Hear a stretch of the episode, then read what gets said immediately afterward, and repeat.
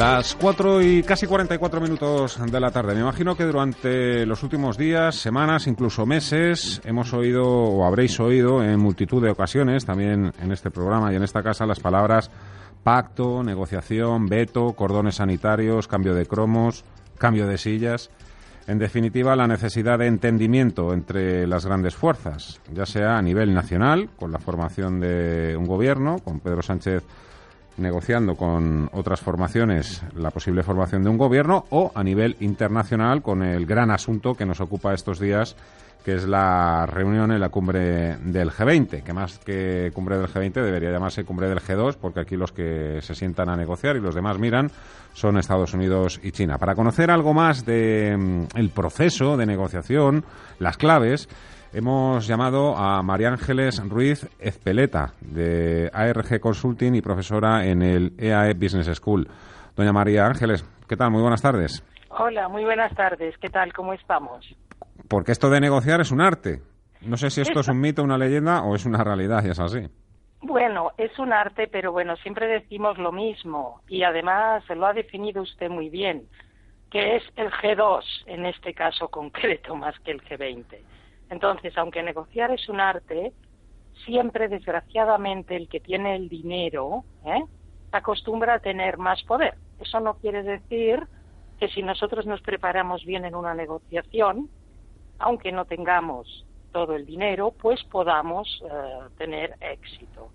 Efectivamente, en el G20, pues como ya pasó en el anterior en Argentina, pues había una tensión por los problemas que hay entre las tensiones entre Estados Unidos y China, porque no hay duda de que si no, si siguen con estas, este intento de aranceles y de restricción de la economía, esto va a afectar a la globalidad. El problema que tiene todos los acuerdos del G20 es que no son vinculantes, ¿no?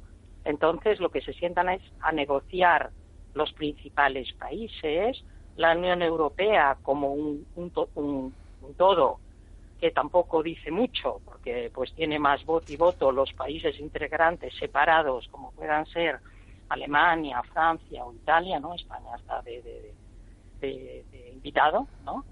Pero que no hay duda de que yo pienso que las negociaciones son muy importantes y que todo el mundo aprovecha para, bueno, ir un poco a su terreno. Por ejemplo, eh, no hay duda de que mm, como siempre, las tensiones las tendrán entre la discusión será entre Trump ¿eh?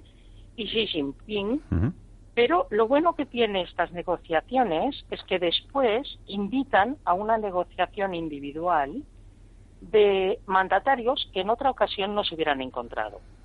Por ejemplo, eh, después de la primera reunión en el G20 entre Trump y Xi Jinping, fue cuando hicieron la reunión individual. Lo mismo que ha pasado, que pasó pues en el 2017 entre Putin y Trump, que era la primera vez que se veían y después se volvieron a encontrar. Y yo creo que mm, la clave de esta negociación estará en ellos dos. Los otros estarán expectantes. Intentarán, lógicamente, pues traer a su terreno las negociaciones, porque, claro, aquí lo que se va a hablar es primero de economía, ¿eh?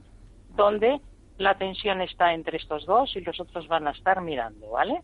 Después también en cambio climático, que ya se ha visto que ha sido muy difícil llevar a Estados Unidos a aceptar los acuerdos de París. Y después en las desigualdades. Pero no hay duda de que, ah, bueno, Teresa May será la última vez que represente al Reino Unido, que es un país importante en el G20 pero que en este caso concreto lo tampoco no podrá ni aprovechar para hablar con, con Donald Tusk o, con el Jean-Claude eh, Juncker para el tema del Brexit, que también preocupa. Pero eh, yo diría que en este caso hay dos grandes negociadores y otros que están expectantes, pero que no hay duda que pueden tener una influencia en la decisión final. ¿eh? como digo, desgraciadamente la negociación, no en el G20, en general, aquel que tiene el poder es el que tiene el dinero. Y la, sensación, la sensación es que el que tiene la sartén por el mango en este caso, en el caso del G20, es Estados Unidos. Pero, digo la sensación, la percepción. No, no, Estados Unidos y China. Fijémonos. Ah, eh, el G20 representa un 85% del PIB mundial, ¿vale? Pero es que resulta que entre Estados Unidos y China ya son más del 50% de lo que es el total del PIB mundial del G20. Y casi llegan a un 50% de la totalidad. Entonces, aquí estará en la negociación entre ellos dos. Y, yo no sé si va a salir triunfante Estados Unidos. ¿eh? China tiene mucho poder. China tiene mucho poder. Y no olvidemos que Estados Unidos es una economía que también tiene una balanza de pago muy mala, o sea que importa muchísimo, ¿no? Entonces, todo aquello que él vaya a cargar aranceles a los otros países le van a venir con un efecto boomerang. ¿eh?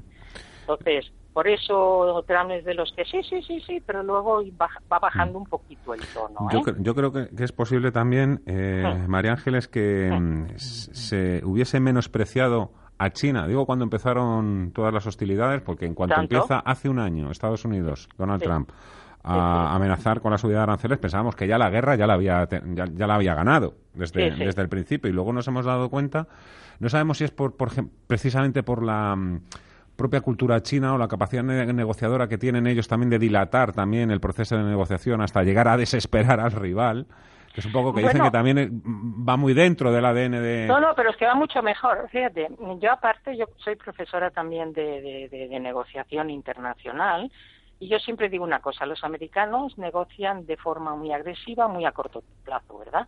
Pero hay culturas como la europea y la asiática que, que negocian a largo.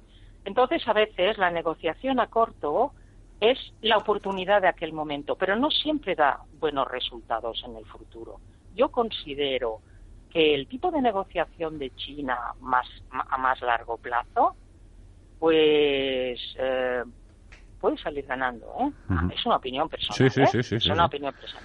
Porque eh, la negociación, especialmente de todos aquellos países que son muy individualistas, como, según Hostel, muy individualistas, como Estados Unidos, como Australia, que son, mm, yo ataco y negocio al momento, ¿eh? puede en aquel momento tener la oportunidad. Pero a veces se olvida el largo plazo. ¿eh? Y yo diría que en el largo plazo sentémonos, porque, porque China está ahí, él puede tomar sus represalias, ¿eh? porque, bueno, si yo te pongo unas, unas, unas, unas aranceles, sí que voy a intentar que eh, tú no me importes, pero bueno, todo lo que tú me importes va a resultar más caro al mercado, ¿eh? Entonces esto va a crear un problema también en Estados Unidos. Porque claro, eh, todo lo que importan de China son unos costes que repercuten en la producción final. Yo pongo unos aranceles, resulta que todos los materiales que yo tengo son mucho más caros. Alto con esto, ¿eh? ¿eh? ¿Los objetivos en una mesa de negociación tienen que ser siempre inamovibles o firmes? No, no, no, no, no. Yo siempre digo que el negociador lo primero que ha de ser es flexible. No quiere decir no ser estricto, sino no ser rígido. Es decir, yo llevo unos objetivos y yo soy estricta porque yo tengo mis objetivos bien marcados. ¿eh? Pero de ser flexible, porque si no, nunca negociaré. Yo creo que esto lo tienen claro todos los mandatarios. ¿eh? Y si no, si nos fijamos, dicen, no, yo haré esto y luego vienen y hacen otra cosa, ¿no? No es porque se lo hayan repensado, es porque los otros le han obligado. ¿eh? Dígame una cosa, ya que hemos tratado el G20, hemos hablado del Brexit, de Boris Johnson, de Theresa May, hablemos también de Pedro Sánchez. ¿Le parece un buen negociador? Pues sí que lo es. Mm. O sea, otra cosa es, que usted me pregunte que nunca doy opiniones políticas en forma pública, ¿no? Mm, buen negociador lo es. Eh, lo está demostrando. Lo está demostrando. Y lo ha demostrado en su, en su trayectoria hace un tiempo nadie hubiera pensado que él sería el presidente. Hay una buena parte de negociación aquí, ¿o no? Hombre. O sea, yo creo que es un buen negociador. Otro tema es la negociación a nivel internacional. Mm, no, no le hemos dado tiempo todavía. ¿eh? O sea, como yo digo, yo no soy de las de corto plazo, sino largo plazo. Yo creo que es un buen negociador. Mm. Vamos a, poner un tema. El tema de Macron con Ciudadanos. Esto ha partido de, un de una cierta negociación, ¿eh? de una cierta exposición. ¿eh?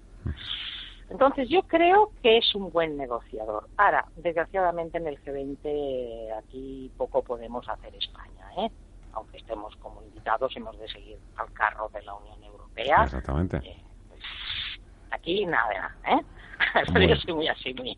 Pero yo considero que sí, que es un buen negociador. Ya le digo, otro tema es mm, eh, el que estas negociaciones luego tengan mm, unos buenos objetivos no se trata de que seas un buen negociador, sino de que tus objetivos sean buenos. ¿Eh? Tú, tú pones un objetivo y negocias mucho para conseguir este objetivo. Y eres un buen negociador cuando consigues el objetivo. Ahora, la fijación de un objetivo que sea correcto, bueno y provechoso a largo plazo, eso es otro tema. ¿Eh?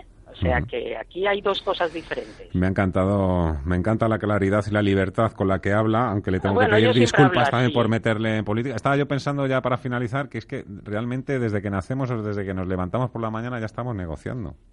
Yo con mis hijos por la mañana me paso toda la mañana negociando. Para que se vistan, para que desayunen.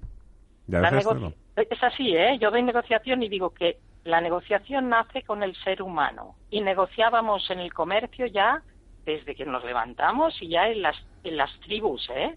Que hacíamos intercambio, negociación. ¿eh?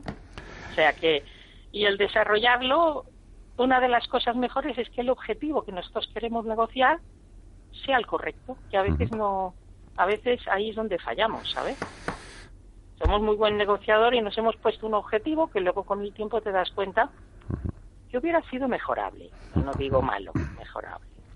María Ángeles Ruiz Ezpeleta, de ARG Consulting, profesora en el EAE Business School. Ha sido un placer, muchísimas gracias por estos minutos. Igualmente, un placer, ¿eh? me gusta mucho vuestro programa. Muchísimas gracias.